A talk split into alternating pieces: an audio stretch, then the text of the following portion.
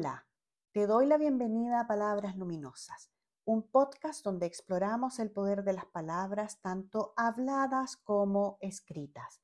Descubriremos juntos la vibración de numerosas palabras y cómo afectan nuestra salud mental, emocional e incluso nuestra fisiología.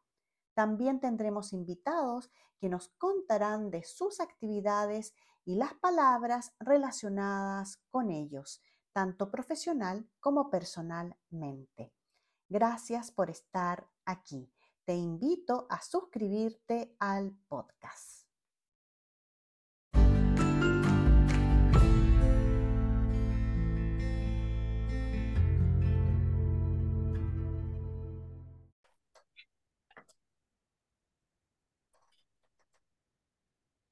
Hola, hola, hola, bienvenidas, bienvenidos a Palabras Luminosas, eh, un podcast donde exploramos el poder de las palabras, pero también tenemos invitados especiales, invitadas especiales que nos hablan de su trayectoria y también de sus palabras, de las palabras que los han acompañado en su camino. Hoy tengo el placer y la alegría de tener una invitada especial, muy querida por mí, y yo creo que por mucha gente. Así es que aquí la presento. Bienvenida, mi querida Fresia Castro. ¿Cómo estás? Hola, Verito, aquí bien desde Chile conversando contigo. Yo feliz de estar aquí, así que en estas conversaciones que yo la veo como una conversación bastante íntima porque desde nuestra amistad y desde las veces que hemos estado juntas, me parece estar conversando con un cafecito ahí en la cocina o, en algún café de, Santiago, no sé. Qué rico, ¿cierto, Frecia? Un cafecito rico ahí. Ya, vamos ya voy a estar por Chile ahí en algún momento y lo, vamos a, repetir eh, en persona. Ok. Oye, eh, voy a contarles a nuestros amigos que nos escuchan y que nos ven un poco sobre ti y después eh, que voy a entrar directamente en materia contigo. Fresia Castro es considerada una revolucionaria de la conciencia. Es escritora con varios bestsellers latinoamericanos, es máster en artes de la Escuela de Bellas Artes de París, es, por supuesto, la creadora del método de activación interna de la glándula pineal, método ciclopea, eh, es también periodista especializada en el área científica con un posgrado en culturas precolombinas, un posgrado en psicología, es impulsadora del rol espiritual y cultural ancestral de América Latina para el mundo, vivió más de 10 años en el desierto de Atacama, es creadora de los talleres de arte americano y fue presidenta de la Corporación de Arte Americano Amerarte, que enseñaba y rescataba las potencias creativas de los pueblos ancestrales del altiplano chileno. Eh, Fresia, el trabajo de Fresia se puede eh, resumir en una palabra que es la palabra creación. Ella es una creadora de universos, tiene una experiencia de más de 33 años, ha sido una visionaria, desarrollando una metodología que tiene más de 20 talleres basados en el conocimiento profundo del ser, de la automaestría y la creatividad aplicada. Miren, miren qué currículum más lindo. ¿ah? Entonces, con esta introducción, querida Fresia, eh, a, mí, me gustaría empezar que eh, nos hablaras un poquito acerca de tu infancia. ¿Cómo fue eh, crecer? Yo tengo entendida que eres como hija única, ¿no? Eh, y creciste en provincia. Eh, ¿Cómo fue eso, eso tuyo y qué recuerdos tienes de esa época? ¿Qué traes contigo desde esa época? Em, hace tantos años, ¿no? Así cuando perduran los recuerdos como más importantes y que generalmente, fíjate, con el paso de los años, me he dado cuenta que todas las situaciones difíciles que uno puede haber pasado de niño se olvidan, ¿ah? Es bien increíble y empiezan a, aflorar recuerdos así que saben que, que sabes tú que eh, te hicieron, te marcaron favorablemente a lo que uno es hoy, ¿no? Y una de las cosas que yo recuerdo más eh, es, eh, es la música, eh, todo tipo de música, sobre todo música clásica que mi padre escuchaba mucho. Así que siempre en la radio había, había programas así como muy culturales. La radio te digo porque no había televisión en esa época. Y por otro lado, eh, mi madre, bueno, mi madre y mi padre, los dos tenían una biblioteca extraordinaria, impresionante, de pe a pa, diríamos, ¿no? Y yo era muy buena para leer, me encantaba leer. Eh, recuerdo eso, recuerdo también, bueno, mi madre era la directora de un liceo y era profesora justamente de castellano. Ah. Entonces, entonces tenía esa, esa, biblioteca y una de las cosas que más me, me acuerdo, y te voy a decir que me acuerdo incluso cuando yo era muy chica, debo haber tenido unos año y medio, dos años más o menos, porque me acuerdo de la ropa que me ponían, ¿ya? me ponían esos vestiditos de, de, tipo de muñecas, así que eran como muy... que yo no caminaba todavía, de hecho, o sea, imagínate, yo, yo empecé a caminar muy, muy pronto, o sea, para yo tener esos acuerdos del momento en que me, me vestían y que yo daba mis primeros pasos, ¿no? Eh, mi mamá, fíjate que me, me hacía dormir eh, con poesía o con cuentos sacados de, de la literatura en general en esa época se, se leía mucho la literatura española. Entonces me acuerdo que me contaba cuentos que después yo me enteré que eran, eran capítulos del Quijote de la Mancha. Eh, me, me, decía eh, eh, poemas que tenían que ver con el mío Cid, por ejemplo, ¿no? Eh, bueno, la cosa era que eh, eh, las cosas que me leía, los, textos que me leía, cuando yo ya llegué al colegio, yo era la que me sacaba las mejores notas cuando había que leer el Quijote, obviamente, porque yo me lo sabía por, por cuento, ¿no? Bueno, pero esa, esa poesía, esa, esa narrativa que, con la cual yo me dormía, yo creo que no sé si, no, no sé qué inspiración tenía mi madre para, para haberme criado de esa forma, ¿no? Porque eso fue gravitante para lo que después viví, ¿no? Y, soy hoy día en todo caso. Para Esa es una de las cosas que más recuerdo. Otra, otro evento que era que los momentos, no me acuerdo momentos tristes, pero sí me acuerdo que cuando yo sentía una pena de niña, ya te digo, cinco o seis años, no sé, siete, esas penas de niño chico, eh, que me acuerdo que yo miraba, esperaba que llegara la noche eh, para mirar la constelación de Orión. Oh. Cuando veía esa constelación Orión, que yo no sabía que era la constelación de Orión, obviamente, sino que le decía mi cometa. Y cuando yo veía mi cometa, entonces yo decía, ahí me sentía acompañada ahí me sentía acompañada siempre. Así que ese era mi refugio, la constelación de Orión, fíjate. Wow, wow, increíble, increíble. Oye, eso me lleva a una de las preguntas que te quería hacer. ¿Tú crees que em, te recuerdas o, qué pasa que, que, tú tenías estas capacidades a lo mejor de conectarte con lo invisible desde muy pequeña? ¿Piensas tú que ya las traías?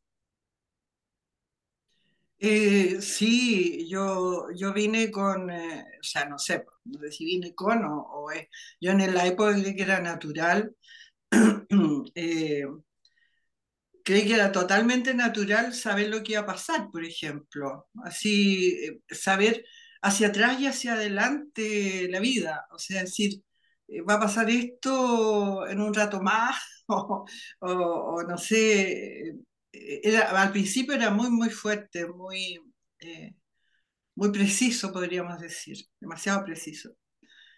Después se fue diluyendo un poco, pero cuando yo ya era adolescente, bueno, yo a todo esto veía personas y le daba la mano y cuando le daba la mano sentía, sentía quién era esa persona y qué es lo que, eh, qué es lo que podía pasar con ella de alguna manera. Entonces, me, de repente no me asustaba, pero no me asustaba en realidad, pero me, sí me, me, me, cohibía más bien un poco eh, de decir por qué era como sentirse un poquito intruso, ¿no? O sea, sentir que yo no tenía por qué meterme en eso, ya consciente de, de, de lo que significaba, ¿no? Ya era adolescente, ¿no? Em, entonces, bueno, seguía con eso hasta que sucedió que empezó ya mi adolescencia, ya de frentón, 17, 16, 17 años, y en ese momento em, me, empezaron los temores propios del adolescente que se empieza a separar ¿no? de, de, la protección familiar, podríamos decir.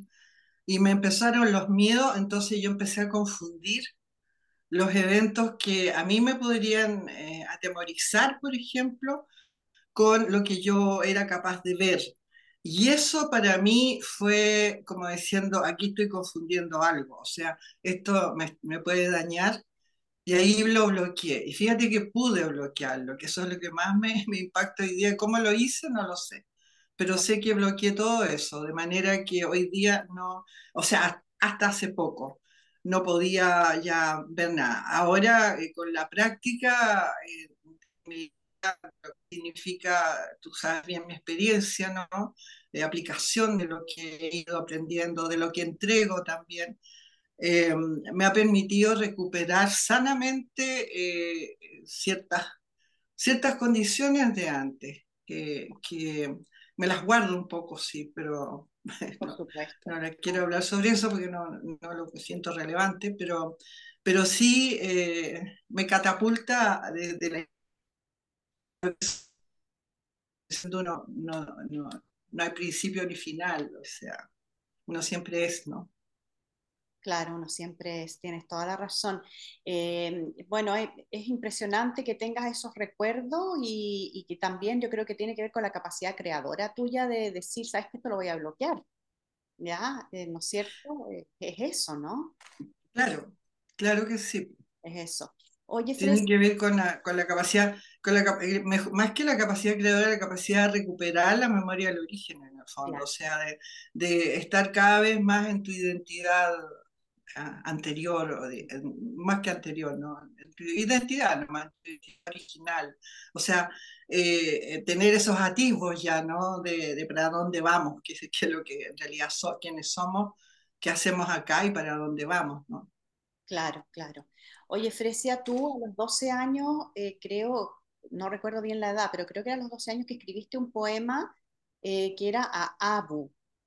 Eh, ¿Nos podrías contar para la gente que no sabe, ¿cierto? Eh, ¿Quién es Abba? Abba, Abba perdón. Abba. Abba, ok, Abba. Yo sí. lo, tenía, lo tenía aquí. Abba.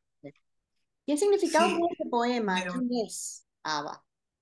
Ese fue un recuerdo, ¿ah? Eh, un recuerdo hecho texto, podríamos decir. Eh, en la medida que lo iba escribiendo, iba recordando. Es muy raro. Ya, O sea, yo no, no, no escribí, para- o sea, no recordé y dije voy a escribirlo, sino que empecé a escribirlo y empecé a recordar. Ahí. Eh, Aba yo lo, yo lo llamo abuelo, ¿ah? pero eh, después me di cuenta que sí, eh, eh, abuelo era el nombre que, a ver, ¿cómo te lo digo? Del eterno, o sea, decir, eh, más, más que padre, era como abuelo, ¿ya? Ta- Tan, lejano en, en, en la, ¿cómo podríamos decir? Eh, En la descendencia, en, en la parte, eh, digamos, generacional, cósmica o, o- o espiritual, podríamos decir también, ¿no? Más bien. Que eh, padre era como tal vez demasiado directo para mí en ese momento de decir que, como decía Jesús, ¿no? Que en realidad somos todos. El Padre, el Padre y yo somos uno, ¿no? Eh, que eso, eh, él lo decía no por él solamente, lo decía que todos, todos eh, somos hijos del Padre, ¿no? Pero entonces a mí en esa época yo creo que me quedaba un poquito grande la comprensión, tal vez, entonces yo lo llamaba abuelo, o sea, decir era, era abuelo. O sea, para mí era, era- lo veía un poquito más, más más protector a la vez, eh, más bueno, porque los abuelos siempre son buenos con los nietos. sí, Eh, padre, que padre de repente te, te, te llama la atención. te- claro, yo creo que tiene que ver eh, la sensación que tengo yo de eso. Ahora, la palabra Abba para mí existió siempre, existió siempre. Es la palabra Abba que tiene un significado, por supuesto, creo que en, en- en- en hebreo, si no me equivoco. Sin embargo, yo no tenía idea de eso, pero sí a mí ese sonido representaba mucho.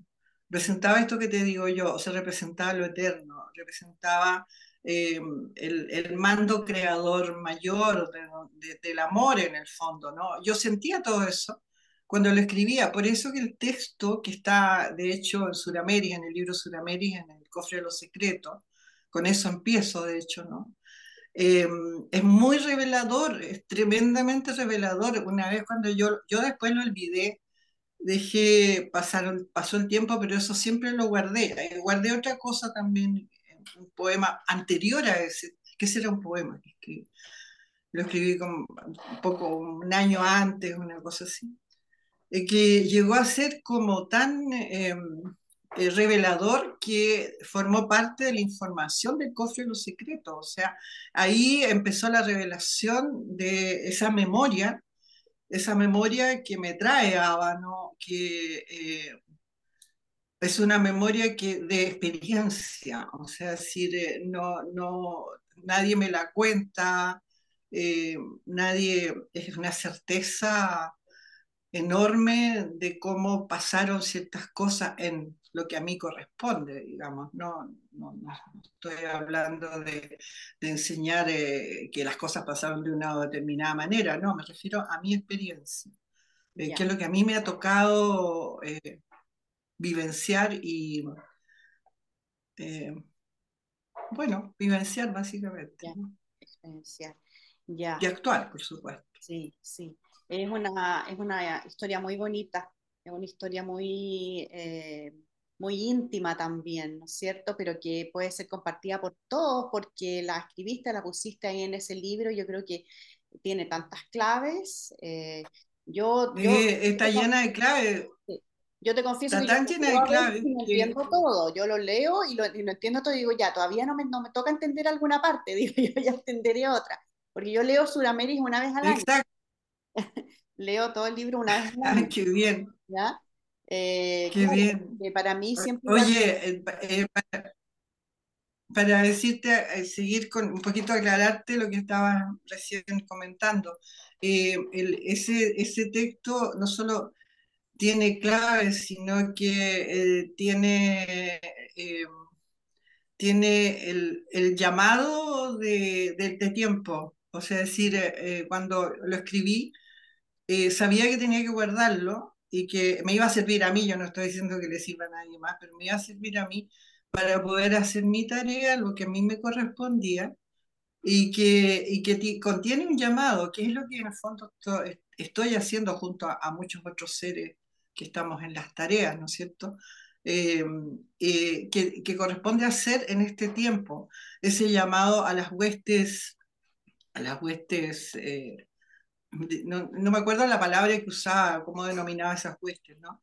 Pero que enarbolan palomas en, la, en las puntas de las astas. Era, como ¿Heraldos eh, blancos será? ¿Los heraldos blancos? Los heraldos blancos, claro, eso, los heraldos blancos. Que no tiene que ver con color, por supuesto, eh, de, de, raza, ni mucho menos. Tiene que ver con pureza, tiene que ver con pureza tiene que ver con eso. Bueno, ahí para que lo lean, quienes se interesen, para que vayan, vayan sacando sus conclusiones. A muchos les va a hacer mucho sentido, a otros seguramente les va a ser un poquito más, más difícil, pero, pero está en la memoria de todos. Está en la memoria de todos. Ya, qué bueno, qué bueno. Ahí tenemos tarea ya. ¿ah? Ya nos diste tarea. Oye, Grecia, em, ¿cómo fue eso de dejar todo lo conocido en tu mundo para eh, empezar o embarcarte en un peregrinaje espiritual y, e irte a Francia. ¿Qué te llevó a eso? Em, yo creo que la libertad, eh, fíjate que para vivir en una época eh, más tradicional como la que me tocó vivir a mí todavía, ¿no? En esos años, donde había una cierta, eh, un cierto control a nivel de, de, la juventud, había, había, había una juventud más sana además. Era, como, pero había, había un, patrones, digamos, de conducta y todo eso. Yo siempre sentí, me sentí libre, curiosamente, a pesar de que mis padres eran como abuelos, además. Yo tuve, eh, mi madre, cuando yo nací, estaba cumpliendo 50 años, entonces mi padre era 10 años mayor que mi madre, así que tenía, yo me crié como con abuelos en el fondo, que eran mis papás. Entonces, eh, era hija única y por lo tanto llegué con un ímpetu de libertad muy grande. Y creo que eso hasta el día de hoy me dura y, y, es parte de mi tarea, siento yo, ¿no? Eh, abogar por la libertad, la libertad real del ser, ¿no? Eh, no, no la libertad de, de, social o qué sé yo, pero parte con eso, partió en esa época con, con eso, ¿no? Eh, y eso creo que fue determinante, determinante para prepararme a través del tiempo, porque yo creo que desde que uno llega empieza a prepararse, que no hay una preparación porque fuiste a la universidad, porque hiciste curso, porque hiciste todo. La preparación empieza el día que parte, tu vida, y en ese o esta vida, en esta existencia, digamos, transitoria. Eh, cuando parte tu vida, eh, tú, uno ya va, eh, va tejiendo ese camino de acuerdo a los escenarios que se te van presentando, ¿no? Entonces ya si hay escenarios que son eh, favorables, uno debe navegar por ellos, y si son desfavorables, eh, debe aprender justamente a fortalecerse para ganar la victoria. O sea, uno eh, va, va, en eso, ¿no? Yo tuve la maravilla, la oportunidad maravillosa de, pasar muy, muy fuertes. Eh, el mismo hecho que mis padres eran abuelos, que hubo situaciones muy difíciles en la, en la casa. Sin embargo, ni me acuerdo, ¿no? Pero sí me sirvió en ambos casos, uno para fortalecerme y el otro para sentirme libre. Y eso fue un acicate que me persiguió toda, toda mi, mi, existencia hasta, hasta el momento en que en que yo ya estaba casada con dos niños, ¿no? Eh, y que eh, seguía en esa misma, en esa misma frecuencia. Entonces, para mí, cualquier cosa que significara perseguir la libertad interna del ser, que obviamente se va a manifestar externamente porque somos seres creadores, eh, cuando tuve esa experiencia, tuve una experiencia onírica, eh, que la relato en Surameris, de hecho, eh, de conocer, que yo creo que fue ese mismo impulso de libertad que me permitió entrar en esa experiencia, de conocer un universo que no existe en este campo. No quiero decir que sea un universo bonito, que tenga un paisaje maravilloso, no. Matemáticamente no existe en este universo. O sea, la matemática de acá no, no sirve. Eh, el diseño de acá no sirve. El tipo de vida no sirve. O sea, eh, yo cuando volví a esa experiencia, si pudiera decir, eh, ¿puedo dibujarlo? No puedo dibujarlo. Imposible. No existen elementos, ni colores, ni geometría, ni nada como para dibujar aquello. Mm. Eso fue como lo primero que me, impactó. Eh, y cuando en esos mundos uno eh, se encuentra con, con formas de vida que son, bueno, que son tan reveladoras, ¿no? Y que, eh, que uno puede entenderlo, es, impresionante. Entonces, de ahí fue que recibo en ese momento como, eh, no la orden, porque no, no recibes órdenes ni nada, inspiración, el, amor del, del, de la tarea, no sé, de, de tu caminar, más bien de eso, de tu propio... ¿Qué tenía? Entonces eh, ahí aparece, se planifica ese viaje al sur de Francia. Y esto fue el año 82, más o menos. Y, y fue una serie de, de, viajes a ese, a ese universo, eh, no sé, no tengo una calificación para nombrarlo, no, no podría decir, no es mágico, no, no, es, es otra cosa. Bueno, eh, varios, varias situaciones, a veces en, en, ese mismo universo y a veces en universos mucho más conocidos, más identificados identificado de alguna manera, eh, donde iba, eh, eh, como diciendo, como teniendo reuniones, por decirte así, para, para, ponerlo en un contexto conocido, ¿no? Como teniendo reuniones donde planificábamos los próximos pasos, ¿ya? Hasta que llega el momento en que habría que planificar el viaje. Bueno, esto en todo caso pasó, no fue así como repentino, que yo estaba un día, yo en esa época trabajaba como periodista, eh, en la radio cooperativa, me acuerdo en Valparaíso. Bueno, eh, en esos momentos, eh, digamos, pasó, pasó no era solo, solo así, ¿no? Sino que hubo un evento previo que fue una invitación que hizo, me hizo un amigo a un eh, retiro ecuménico, ah. del cual yo no tenía ni ganas de ir ni nada, porque no, no era, yo siempre había sido muy solitaria, solitaria en el buen sentido, tenía amigos, amigas, pero solita, siempre terminaba, no era muy del grupo. Eh, me encantaba, yo adoraba a mis amigas y amigos y a mucha gente, pero, pero me gustaba esa soledad que me había acostumbrado de, de mi condición de hija única, seguramente. Pero eh, en ese momento, por una razón muy particular que yo llamo el, el primer camino del amor, porque eh, cuando uno a, hace un acto en que no, estás, no, tienes, no quieres hacerlo, y, lo, y de repente eh, por amor a la persona, por amor a, a eh, compasión o lo que sea, ¿no? De repente dices, hoy, ¿cómo le voy a hacer esto a alguien? No, no, ya, ok, ok, voy. Aun cuando tenía significado sacrificio, significaba un montón de cosas. Claro.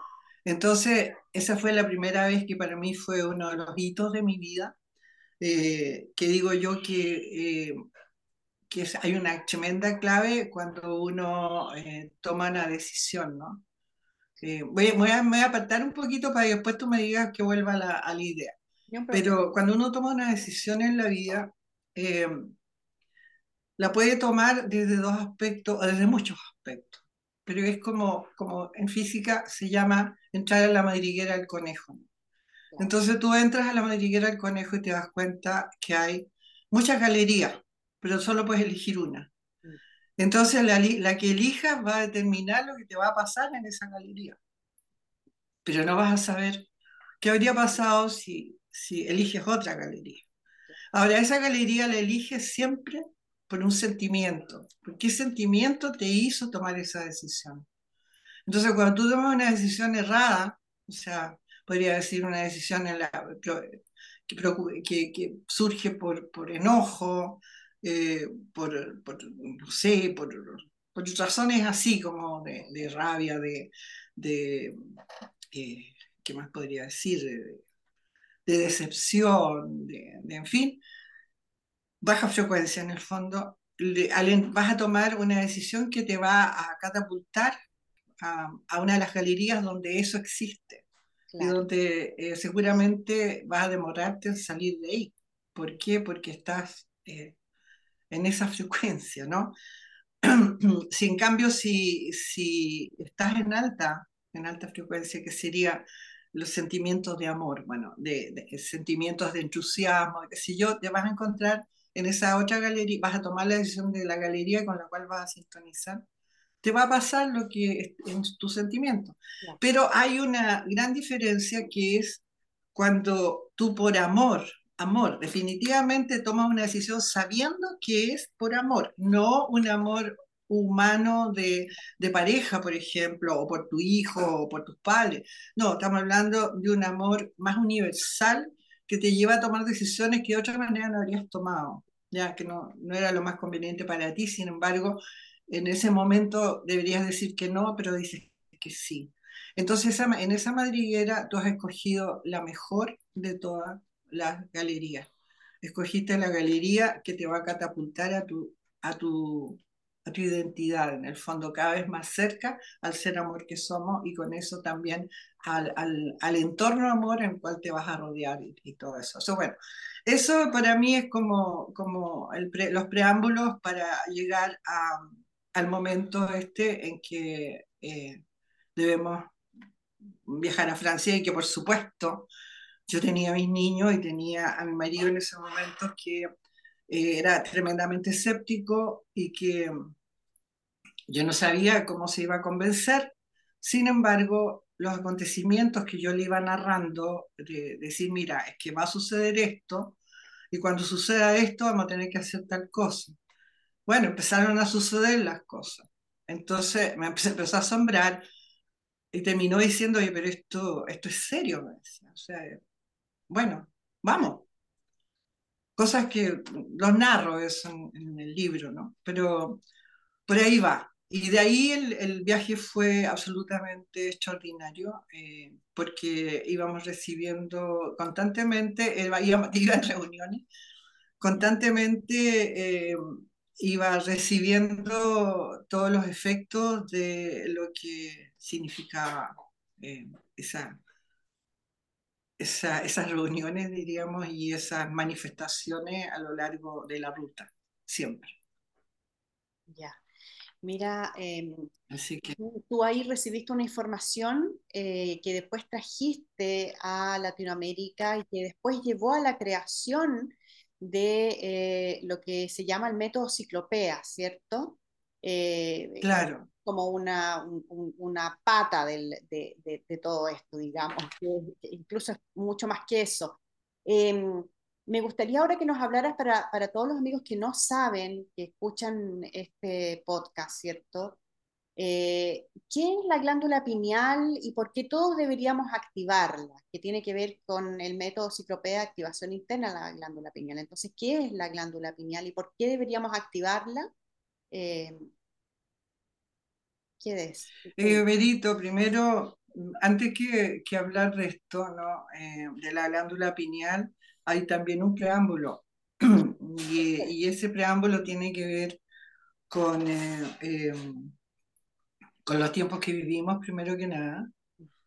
Luego, con eh, vincularlos con, eh, con, las grandes claves que los avatares, todos los avatares que han venido, los grandes avatares que han venido a través de, desde que la Tierra existe habitada, digamos, que son millones de años han habido civilizaciones que nosotros ni siquiera tenemos idea, ¿no? Y en todas esas civilizaciones siempre han habido avatares que han entregado las claves, las claves para, para lograr la libertad en el fondo del ser y, y, poder eh, crear el mundo que queremos vivir, o sea, porque eso, eso es lo que nos corresponde.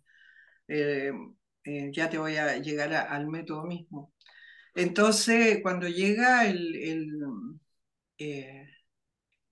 en, mi, en, mi, recorrido, obviamente, tuve una, ¿cómo decirte?, experiencia eh, que me llevaron ahí justamente a lo que tú mencionabas, al desierto de Atacama, eh, donde estuve muchos años. y ahí en esa práctica de lo que yo recibí en el sur de Francia, porque lo que iba a buscarlo llegó a mis manos un día golpeando la puerta ¿no? de, alguien alguien llegó a golpearme la puerta a decirme aquí te traigo lo que viniste a buscar, o sea, así de simple, ¿no? Entonces, extraordinario. Bueno, y esa práctica de esa instrucción espiritual eh, individual que, que tenía eh, en ese momento, eh, me, me, llevó, como te digo, a, al desierto donde estuve este tiempo. No estuve sola, estuvimos con eh, a unos amigos que, nos, que me acompañaron al final se fueron yendo igual que sola, pero ya, bueno. Y en esa experiencia mía, en, ese, eh, en esa práctica interna, eh, así como había sucedido el viaje, también sucede esto. Eh, y, y, nace el método, digamos, el método ciclopea, en, en, una, en una activación de memoria que justamente lo hicieron en estas reuniones a las cuales asistía. Y, tal cual, ¿eh? te estoy diciendo, eh, es, tal cual, asistía, asistí a una reunión eh, donde yo... Pero ahí, en ese momento, aquellas eh, claves, grandes claves que, que, siempre habían estado y de las cuales yo practicaba, digamos, a través de esta instrucción espiritual que, que yo estaba, que había practicado en el desierto. Eh, eh, debo, debo, porque creo que ahí va, va, mi responsabilidad, debo a transformarla en una técnica. Mm. Todo eso debo transformarlo en una técnica completa, que no, y ahí esa técnica completa es extraer de esos universos que, que son desconocidos para nosotros, ¿no?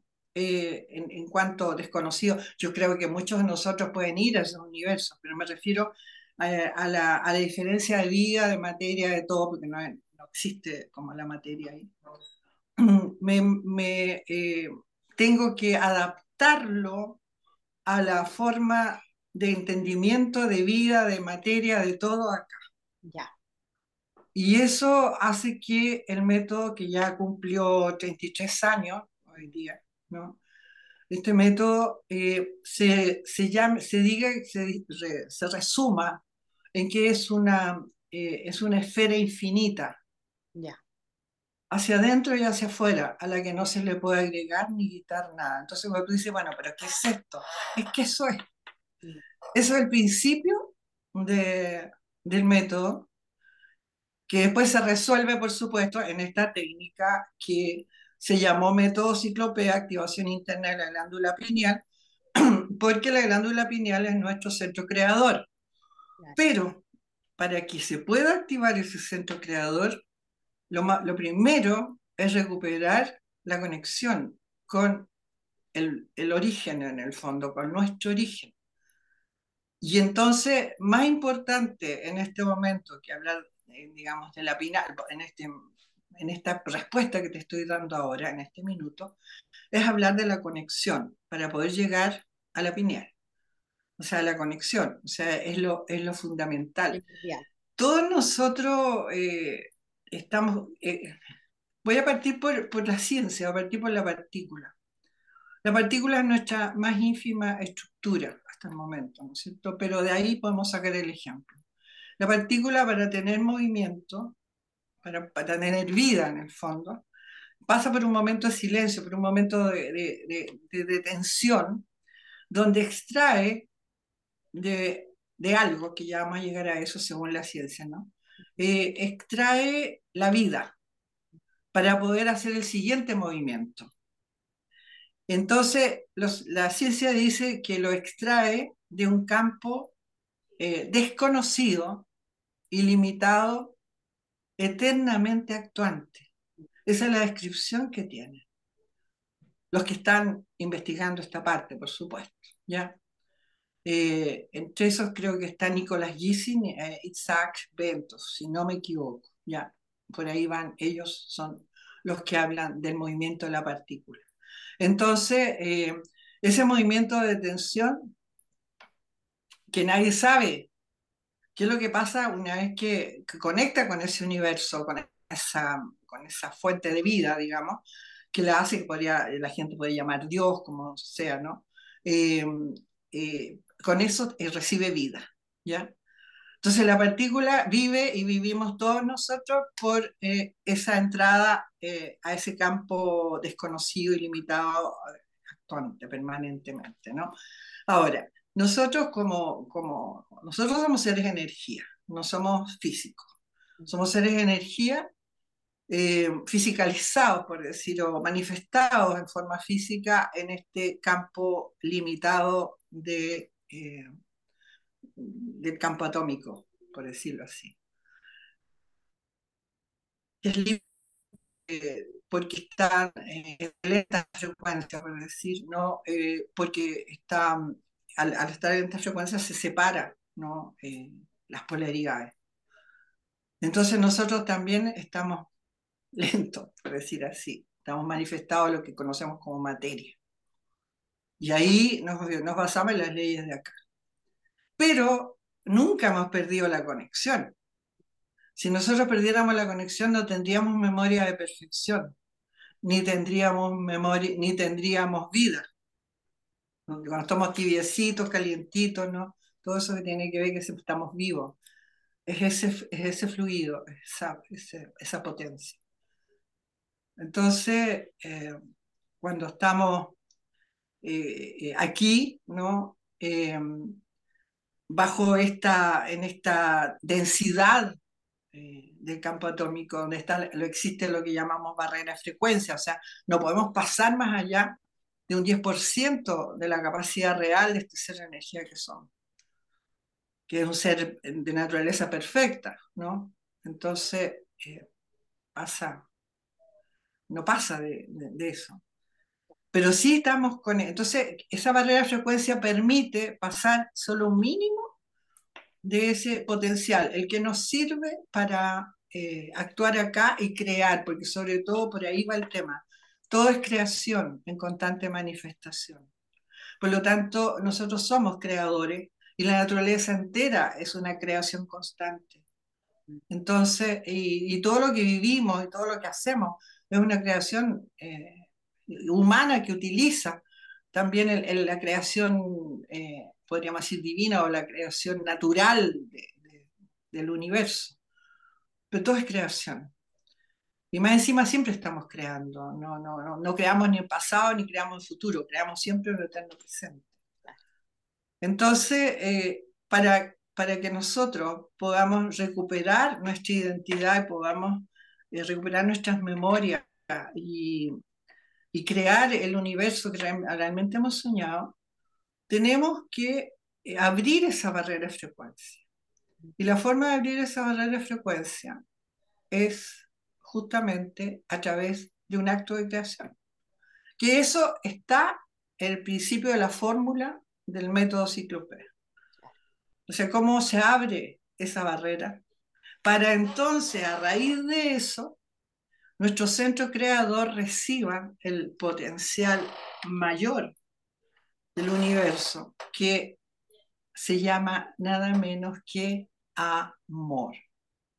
O sea, si nosotros hay una confusión que no creo que exista, entre el amor humano y esta frecuencia, este fluido, que es una frecuencia electrónica, frecuencia luz, es el poder de cohesión mayor del universo y el poder de creación mayor del universo llamado amor. Y ese, cuando se abre eh, esa...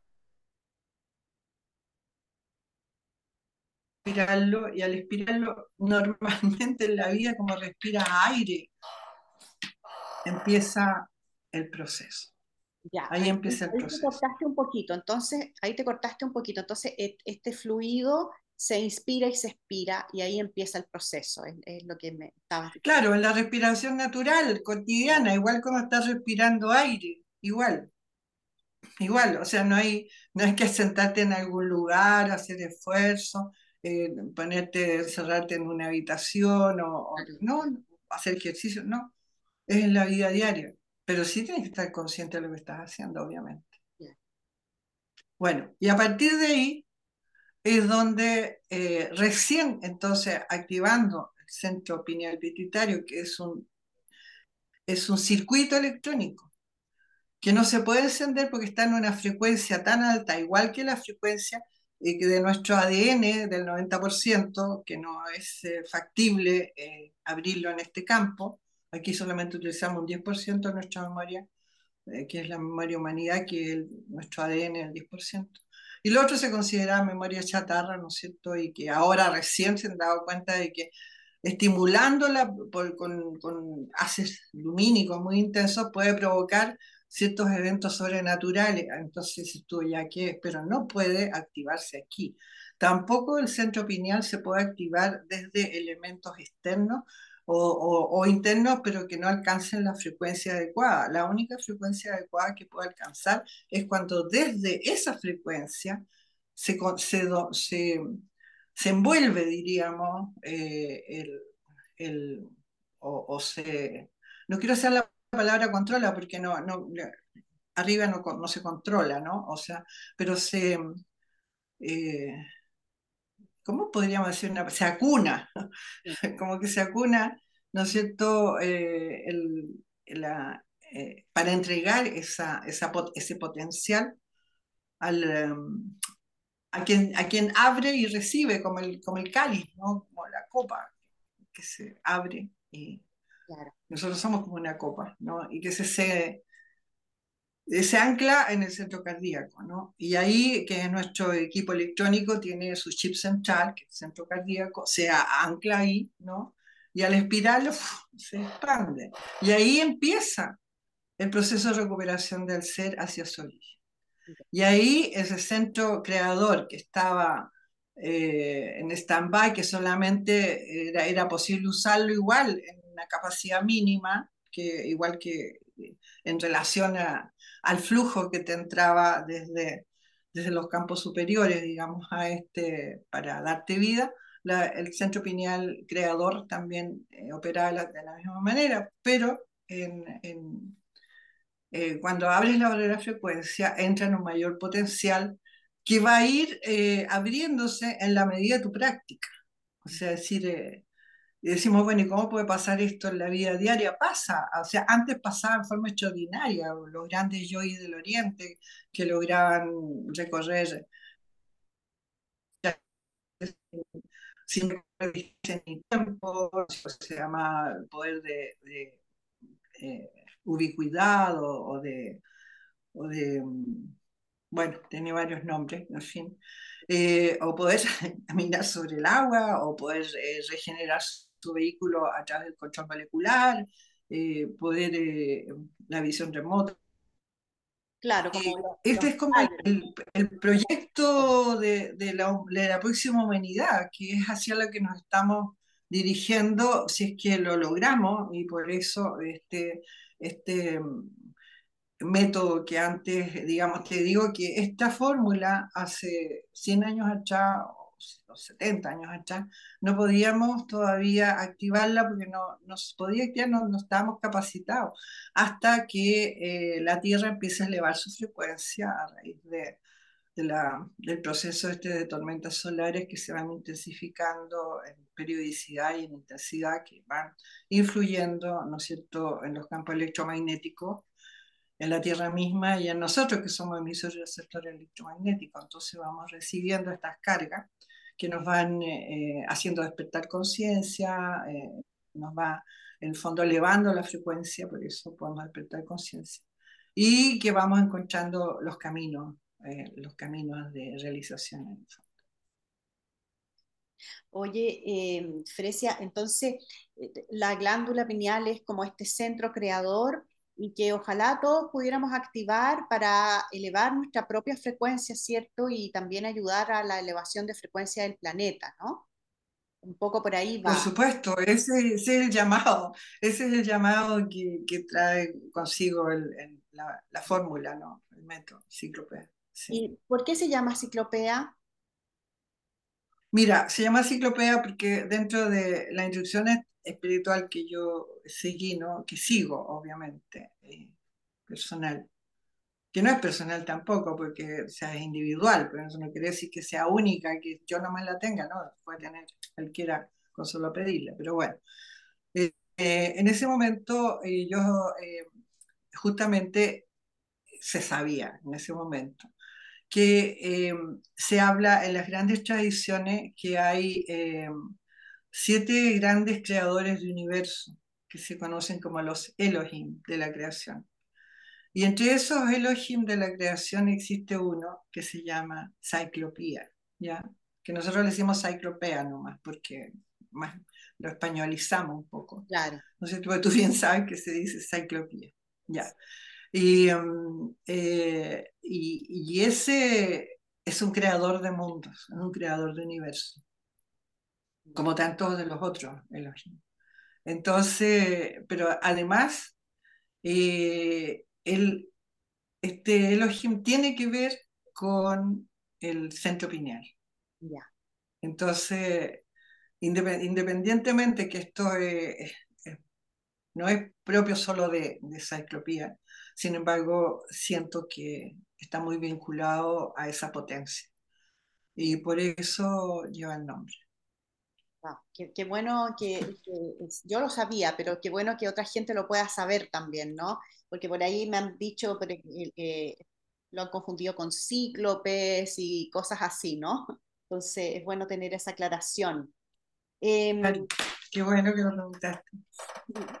Oye, eh, querida Fresia, ¿sabes? Em, ¿Tienes eh, alguna anécdota que no sepamos de la, de, la creación del método? ¿Alguna cosa así que nos quieras contar que no sepamos todavía qué pasó con la creación del método o no? ¿O seguimos adelante nomás? Eh, es que la anécdota que yo la tengo en, descrita en Sudamérica es media dramática porque a mí, ah, yo no lo pasé bien cuando, cuando fueron como estuviera en, en una, ¿cómo se llama? En un pabellón quirúrgico más o menos, para poder traer esa, esa eh, para poderla hacer los, los, arreglos necesarios en mi computadora, en mi cerebro, para poder eh, asimilar esa información con la que yo tenía que eh, adaptar. Entonces, fue, no vale la pena mucho. No, pues Esa es una anécdota muy buena por el pabellón. Anécdota, claro, de otro tipo, en este momento no me acuerdo, pero anécdotas tengo muchas, por supuesto, pero... Claro. Anécdotas divertidas también, anécdotas de, los primeros casos impresionantes, cuando las primeras revelaciones que hubo con, los seminarios, ¿no? En esas épocas, cosas extraordinarias que ahí en el, en el cielo está abierto, yo menciono algunos de esos casos que a mí me, me asombraban. Hoy día, después de 33 años de, expansión del método, yo ya no me asombro de nada porque me parece absolutamente natural todo lo que les pasa, pero igual produce una, sensación grata en, el corazón, ¿no? Siempre. Y uno nunca debe terminar de asombrarse, siempre debe tener su dosis de asombro y de buen humor, por supuesto, también. Por supuesto, por supuesto. Ya saben amigos, ahí todos a leer primero El cielo está abierto y Surameris y el cofre de los secretos, que es un solo libro, pero que son dos en uno. ¿Ya? Sí. Eh, esta es la invitación y bueno, todos los libros de Fresia, por supuesto. Tiene seis libros ya, ¿no? Em, eh, seis y uno ya en, entregado a la editorial, un séptimo, y un octavo en preparación, así que van a salir muy pronto dos libros más. Eh. Oh. El, que está en preparación, el que está en la editorial, es, eh, es, un libro muy distinto a los que he escrito. Eh, es un, más que no es un divertimento propiamente tal, pero más bien juega eso, sin embargo es bien serio. Es bien serio porque te vas a reír, pero es la, es, es la vida de un gato. ¿ya? Imagínate, nada que ver con lo que yo hago, pero esto es una historia de mi vida que sí te puedo hablar de una anécdota, sería esa. O sea, cómo llega un gato a mi vida siendo que yo nunca me he hecho cargo de animales precisamente porque yo viajaba mucho. Y para mí, que quiero los animales, es una tremenda responsabilidad de dejarlos. De hecho, hubo cosas aquí que pudimos comprobar al respecto, de que los animales no, no son para estar solos cuando son domésticos. Entonces, eh, nunca quise tener, pero este gato llegó, llegó y abrió la puerta a mi casa. La abrió parándose en dos patas y moviendo la palanca para abrir la puerta y entrar. esas cosas maravillosas que, llegan y que tú no puedes sino adoptarlo. Bueno, y ahí empezaron a pasar cosas muy extraordinarias. No sé, es como una película, un corto un corto animado, yo creo, que era muy divertido también, tenía anécdotas que el gato me hacía reír, que como no te imaginas tú, o sea, eh, bueno, eh, pero adentro de todo eso hay, eh, la, ¿por qué lo escribí? Primero, bueno, porque quise regalárselo a mis nietos y a mis bisnietos, obviamente, pero sobre todo lo escribí porque sentí que en las cosas simples de la vida estaban las grandes claves. Entonces, siempre lo he sabido, pero, pero quise de alguna manera, a través de la vida de Saskia, que se llama el gato, eh, como que eh, se pudo mostrar algo de eso. Fíjate que me lo mostraba el gato, sí, eso es lo más divertido. me lo mostraba el gato. Qué increíble. Bueno, ahí tendremos, estaremos esperando el, libro con ansias. Los dos que vienen. Se llama Mi vida, Mi vida con Fresia por Saskia el gato. Oh, qué bueno, buen título. buen título. Oye, querida Fresia, yo, a mí me gustaría mucho que me hablaras sobre los ángeles de Paniri y los ángeles que pintas. ¿Cómo llegaron ellos a ti? Eh, y em, ¿Y, por qué? ¿Por qué? Porque exactamente por qué tú crees. Yo sé que tú hablas en tu libro y en alguna entrevista creo que dijiste algo de, de que venían por, eh, a través del arte, ¿no? Eh, y que por eso tú los pintas también. Eh, yo tengo un ángel pintado por ti al que quiero mucho y que tengo anécdotas extraordinarias con este ángel que, que, me ha acompañado mucho. La última fue cuando me cambié a vivir a Inglaterra, que no se quiso venir en el cargo, mi ángel y mm, se vino conmigo. Ahí te la voy a contar un día eh, porque es bien extraordinaria. Así es que... Son muy especiales, muy especiales, sí. Sí, sí. Eh, la, historia es muy linda, realmente eh, esa está llena de anécdotas, anécdotas extraordinarias en realidad, como la tuya, yo creo. mira, los ángeles, para mí me dicen son ángeles, sí, pero no sé si son los tradicionales. Yo, o sea, tiene que ver con mis experiencias en, esos universos que te digo yo. Ver con eso. Eh, pero a la vez, cuando yo, eh, bueno, yo estaba viviendo en el desierto, obviamente, y no pintaba hace muchos años muchos años y de repente eh, decidí volver a pintar. Em, bueno, brevemente. Eh, un día dije ya, hoy día voy a empezar a pintar y me, acuerdo que habíamos construido una casita de piedra eh, cerca de, la casa donde yo estaba, que era una casa de piedra muy rústica que, que me habían facilitado una gran amiga que era eh, lugareña, ¿no? Era atacameña, ella, de las etnias atacameña. Em, y la querida Rosa, ¿no? Rosa Copa se llama, porque quiero nombrarla porque es un ser extraordinario. Bueno, una, madre amorosa. Entonces, em, eh, estaba, preparamos esta otra casita, construimos otra casita y ahí yo me fui eh, decir, aquí voy a pintar. Y cuando estaba dispuesta, eh, yo sé que aquí los artistas me van a entender, tal vez los escritores, porque en ese momento se inspira, ¿no? O sea, dice ya, a ver, hay un momentum de inspiración antes de plasmar algo. Entonces, en ese momento de inspiración, me vi interrumpida, por decirlo así, no, no, es la palabra exacta. En ese momento eh, yo me sentí, nadie me habló, nadie, es lo mismo, por eso digo, ojalá que esto los artistas lo, me lo interpreten igual y todo el mundo lo entienda así. No es que alguien te hable, es una inspiración en la cual yo sentí esto, sentí eh, pon varios, varios, eh, varias telas a la vez, pon unas tres telas a la vez, manchalas. Esa era mi inspiración, manchalas. Yo dije, yo nunca mancho las telas, yo primero diseño y hago una especie de grafismo, ¿no? Y después voy aplicando las tonalidades, la aguada, pero, pero, pero bien como limpio. Entonces, que me diga que manchara las telas, para mí, que yo me dijera, o la inspiración me dijera, vamos a hablar de la musa, ¿no? Esa musa que, que inspira a los poetas, Arato, por ejemplo, ¿no? No sé cuál sería la musa de, la pintura, pero ah, existe. Bueno, entonces ya, mancha la, las telas. Y dije, ok, vamos a probar. Y manché las telas. Y de repente la inspiración, mira y busca los ojos.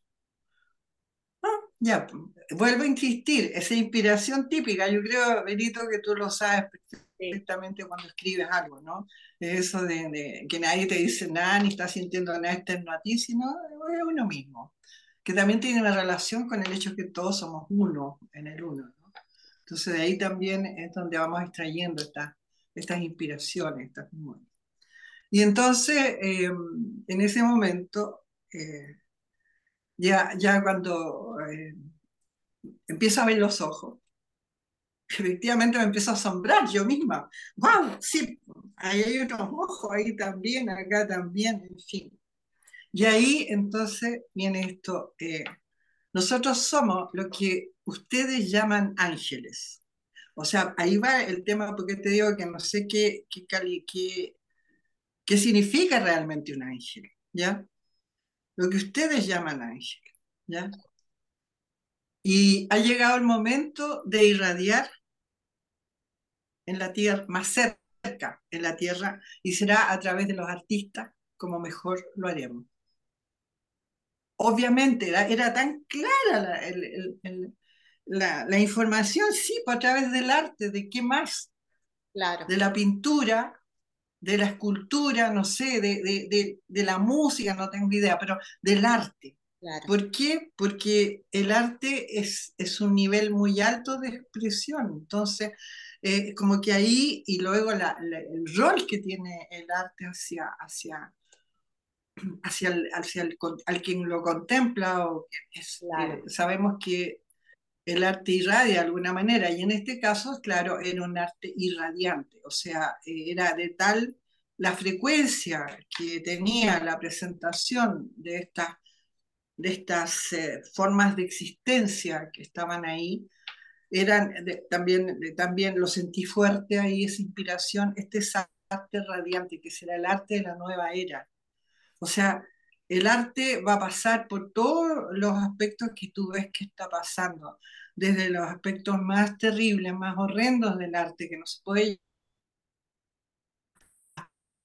que hemos visto a través de los años, a través de las edades, ¿no? en todos los aspectos, en el arte pictórico, musical, el literario, etc. ¿no? Pasa, pasa por todas las gamas. Hasta, pero, pero tiene que llegar un momento en que el arte, en toda su manifestación, se tiene que transformar en, arte irradiante, vale decir de alta frecuencia, donde las inspiraciones son emanadas de niveles o campos superiores de existencia, para poder sintonizar y colgarse como de una cuerda para poder generar ese mismo universo acá. Porque para, somos creadores y es la humanidad la encargada de que esto suceda. Entonces, bueno, volviendo a estos ángeles, eh, empezar a y empecé a hacer las historias de estos, porque yo veía, yo no la creaba, o sea, no era quien iba, bueno, y ahora voy a poner esto y ahora, sino que solamente tenía que mirar. Decía, observa y con mucho cuidado, muy para que no dañes la imagen. O sea, era como que ya estaba plasmado antes de que yo diseñara. Entonces muchas veces tenía hasta hasta temor de embarrarla, de decir de repente pasarme de una línea y no poder, porque yo pintaba y sigo pintando con acrílico, porque antes pintaba óleo, pero ahora me, me, gusta más las tonalidades que da el acrílico, entonces pintaba con acrílico. Entonces iban saliendo estos primeros cinco ángeles, que eran, eh, fueron cinco que, bueno, hoy día están en las láminas, ¿no es cierto? Los ángeles de Paniri, que fueron esos, esos cinco. Había muchos más, pero esos fueron los primeros cinco. Y eh, para ser breve, esto, de repente despertó mucho interés y, que yo creía que esto iban a hacer para mí, eh, se fueron. O sea, porque ese era el, el, como decir, el objetivo de, esta fuerza, ¿no? O sea, de, expandirse, que todos lo vean, que van a irradiar, etc. Fíjate que la anécdota que tengo con eso, antes de entrar a los ángeles personales como el que tienes tú, eh, la anécdota que tengo es que cuando fui a dictar seminarios a España, a Madrid, en un momento, en esa época yo dictaba seminarios como al tercer, cuarto año por ahí de, que yo dictaba los seminarios, en Santiago, porque antes lo dictaba en el, en el norte. ¿no? Eh, me toca viajar a, Holanda, España, Italia, creo que también fue en ese momento.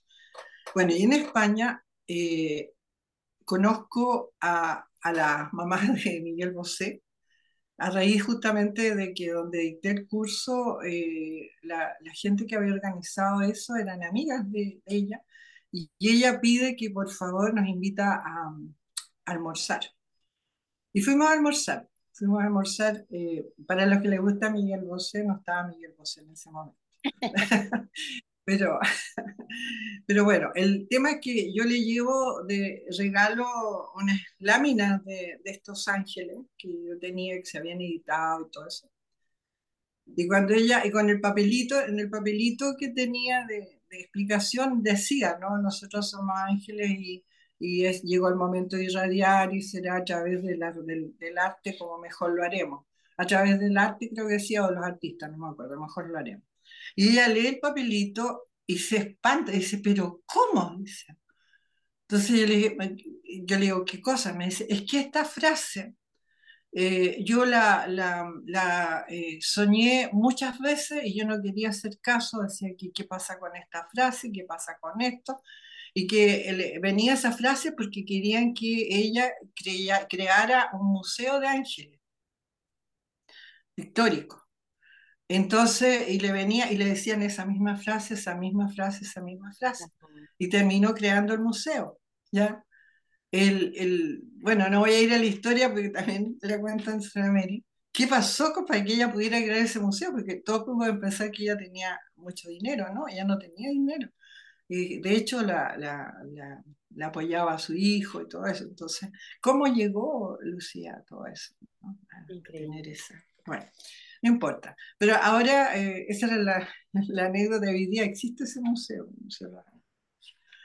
Bueno, esas son las anécdotas que tengo por ese lado. Pero las anécdotas más, más hermosas son las que tienen que ver con los ángeles personales, porque una vez me llamó una, una chica, una piñalista, eh, y me dice, quiero que me pintes mi ángel personal. Yo le dije, pero oye, yo no, ¿cómo te voy a pintar un ángel personal? Yo no, no, no, no sé de eso, yo solamente me inspiro y, y ya, y salen esta, este, estos cuadros, en fin.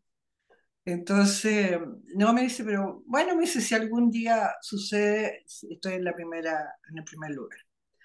Y ya yo después de eso, a, lo, a la semana me puse a pintar. Eh, yo conocía poco a esta chica, había visto un par de veces porque había estado en mi seminario, punto. No, no tenía mucho más por el momento ahí. Entonces me pongo a pintar y empieza a salir el ángel este, y empiezan a salir una historia y todo, una, unas cosas muy, muy especiales. Y cuando va tomando forma ya el rostro, ya todo esto, yo miro esto y digo, oh, digo, yo se parece a esta chica que me estaba pidiendo el ángel personal está igual, está tan parecido, pero en un rostro más angelical, más como más. Ella era muy bonita, además, era buena moza. Pero este, además, tenía como, como que fuera ella en un estado de pureza, no sé, de, de claro. angelical, un estado angelical. Ella claro. como ángel. Y yo dije, capaz que sea para ella. Y yo no, na, nada, nada me inspiraba que dijera que era para ella, pero en la medida que lo fui terminando y que vi viendo una historia que había, porque siempre hay historias en Los Ángeles, ¿no? Entonces, eh, sí, voy a, para que sepa, para que se entienda bien qué es lo, que es una historia. Eh, por ejemplo, el ángel del aire, un ejemplo, al que pinté en Paniri, el ángel del aire eh, aparecía, por ejemplo, arriba del ángel, de, de, del rostro del ángel del aire, aparecía un, un, ser maravilloso, así que era un... Y ahí viene la historia, este es un silfo. Entonces yo sabía que ese silfo hacía tales cosas y al, al lado aparecen los, los, los, ángeles de los... De los de, de los huracanes y acá no sé qué, y acá el del... No, no de los huracanes, de los remolinos y acá entonces te aparece toda la lectura de cómo operaba el ángel del aire en, en, la naturaleza invisible. Entonces, en este caso, eh, la historia que aparecía era una historia cósmica de alguien, o sea, decir, mira, eh, viniste para esto, no lo estás haciendo bien, lo estás haciendo bien, y esto cuando termines esta, esta, esta por decirlo, viene como en, no en acción humanas, sino en, acciones eh, de, sentimientos, de, preparaciones internas, en ese sentido, y entonces esto vas camino a este, a este tema. Y en el, en el medio está como el, escenario, digamos. Entonces yo llamo a esta chica, le digo, oye, pero parece que yo tengo tu, tu ángel personal, pero juntémonos porque te tengo que contar la historia y, y ok. Y bueno, llegó ella, llegó con su chico. Entonces yo le digo, eh, yo prefiero que no esté chico, el niñito, el hijo, porque lo que te tengo que decir es como para ti.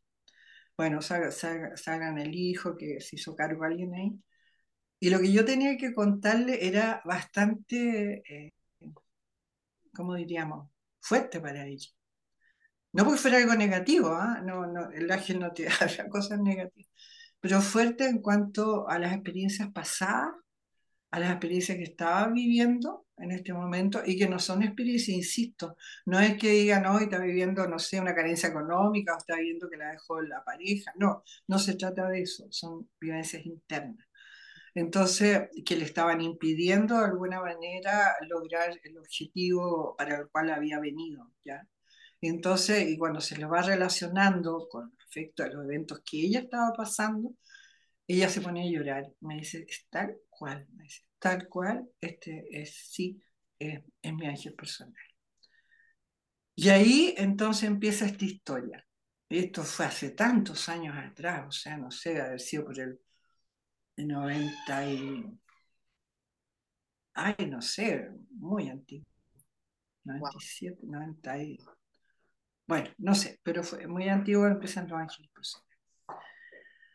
Y ahí empecé a pintarlo y empiezan las historias mágicas. Oye, mira, tengo historias para el mundo con, con, esos ángeles personales, cómo guiaban, eh, efectivamente una pintura radiante. Ahora yo yo me lavo las manos, o sea, yo lo que hago es obedecer la inspiración, ¿no es cierto?, eh, que viene para que yo como, como artista plástica, digamos, eh, pueda expresar. Creo que tiene que ver con la elevación de frecuencia del planeta, de la proximidad que tenemos hoy día eh, con el despertar de conciencia, con, con, seres que están, digamos, en un plano de conciencia más, más alto que el nuestro, posiblemente acá, porque acá, acá no estamos en un plano muy, muy, bastante limitado más bien. Entonces, yo Y ahí viene una serie de anécdotas extraordinarias. Eh, bueno. Qué bueno, Fresia, qué rico. Fresia, ya vamos a ir terminando, pero te tengo que hacer una pregunta que le hago a todos mis invitados, eh, que es, eh, ¿qué palabras han acompañado tu caminar? Te me dijiste una, la libertad. ¿Qué otra palabra tú sientes que te, que te ha acompañado en tu caminar? Fíjate que la coherencia. Coherencia que tiene que ver con, eh, si tú la separas, coherencia, con la herencia. Mm. O sea, para mí esa palabra que no, no es, a mí me ha acompañado, pero yo no tenía idea. hasta que la descubro eh, en un momento, en, el último, digamos, encuentro que, que tuve aquí, en este lugar, en, Eh, en el verano pasado con un grupo de piñelistas. Eh, em, bueno, en ese momento, preparando las reuniones, ¿no es cierto? este encuentro, eh, en ese momento eh, yo dije, ¿con qué palabra empezamos? Y me vino eso, coherencia. Y eso fue el, punto de partida del cuenta hasta ese momento. Cuando después que, después que descubro la palabra que yo iba a, a, hacer la, la base de lo que íbamos a trabajar o, a practicar, en ese momento digo, oh, claro, y empecé a revisarme y me di cuenta de que en, mi, vida siempre había sido coherente, siempre había sido coherente. Eh, eh, también eh, la palabra, otra de las palabras que, me, Bueno, pero esa es la más importante, coherencia, o sea, con la herencia, a la par o con, con la herencia, ¿no? Que es lo que justamente nos lleva a la libertad. Ese, ese es como, como diría yo, las dos palabras más importantes. Eh, y por supuesto que la tercera es amor, pero que es la primera en el fondo, ¿no? Claro. Amor, pero amor eh, sin muerte. A-mor, sin muerte. A eh, viene de, de, la palabra, de, digamos, del griego, que significa y, y, muerte viene de more, que es, ¿no es cierto?, eh, latina, que son lenguas madres, digámoslo así. Entonces, sí, pues esa es la primera palabra, después viene esta otra, que es libertad y coherencia. Qué lindo, Fresia. Oye, querida Fresia, em, ¿alguna otra cosa que quieras decir o para ir despidiéndonos ya? ¿Algún mensaje? Eh, mira, y quiero, quiero comentar. Yo que dejé de dictar talleres, y que yo los, bueno, primero de dictar los seminarios, los seminarios los dictan seres preparados como tú, por ejemplo, ¿no? Eh, como tantos instructores que están por el mundo en el fondo hoy día. Eh, yo dije, dejé eh, también los talleres, los talleres de profundización que yo dictaba, que son 12. Hay más, pero bueno, pero hay 12 que eran los fundamentales que yo dictaba, que tú mencionaste al principio de la entrevista, ¿no? Eh, y esos 12 talleres que ya no dicto eh, están, eh, son como, mi legado de alguna manera, están en una plataforma que se llama Universo Fresia Castro. Y esa plataforma, Universo Fresia Castro, .cl creo que es, me acuerdo. Bueno, pero los puedo buscar. Universo Fresia Castro contiene los 12 talleres completos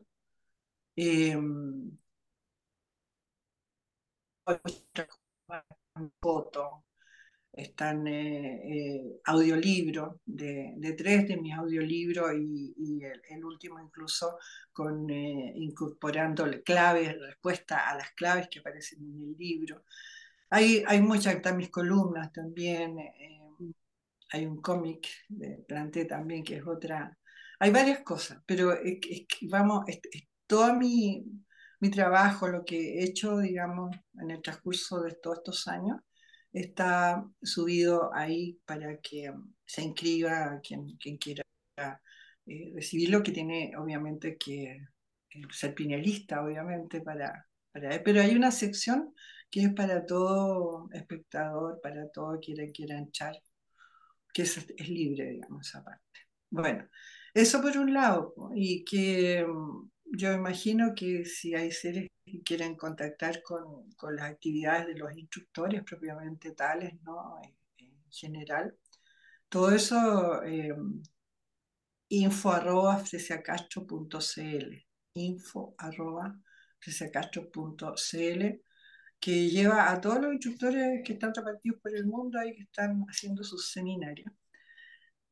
Y en cuanto a mí, ¿qué es lo que estoy haciendo hoy día? Yo este, en este año, lo que programé para este año, ya no como talleres, por supuesto, lo que dije, sino que como reuniones, reuniones con los pinelistas, reuniones que son prácticamente cuatro, son tres que, que tratamos temas de actualidad mundiales y por supuesto con preparación, o sea, como desde, desde la fórmula, ¿no es cierto? Cómo se puede tratar todo eso de la fórmula, desde, desde la situación de la familia, del individuo, del adolescente, del, del, mundo social, educativo, político, incluso religioso, todo eso lo estamos tratando en esas tres sesiones y luego hay una cuarta que para los que estuvieron en esas tres sesiones pueden eh, asistir eh, gratuitamente a esta cuarta que va a ser un gran foro. Y mm, eh, ah, también ha habido, ¿sabes qué? Eso, no sé si, se trata de ponerlo aquí o no, pero hay mucho interés que los seres que no pudieron asistir a la primera están en una grabación, así que pueden asistir a la grabación también. Eso y y incorporarse entonces al resto. Eh, eso. Y por supuesto, un mensaje para, para todos nosotros en el fondo, ¿no? Eh, que este es el tiempo, eh, es el momento y recordar siempre que nosotros aquí venimos de paso, somos seres más que eternos, diría yo, somos seres infinitos a cargo de la Tierra. Así que construyamos el planeta que queremos vivir. Podemos, no, no compitiendo ni enfrentando, sino que transformándonos nosotros. Mientras cada uno vaya transformándose enteramente y adquiera el poder de crear correctamente e intensamente, va a producir una influencia en la malla electromagnética del planeta que no va a poder ser contrarrestada. Esa es nuestra tarea. Bien, maravilloso, querida Frecia, te doy las gracias por esta conversación y por todas, todas tus palabras. Así es que muchísimas gracias y nosotros amigos nos vemos muy, muy pronto en, eh, en otro, otro episodio de Palabras Luminosas Podcast. Muchas gracias, Frecia. Gracias. Gracias. Si te gustó este episodio, te invito a compartirlo y también a suscribirte al podcast. Muchas gracias.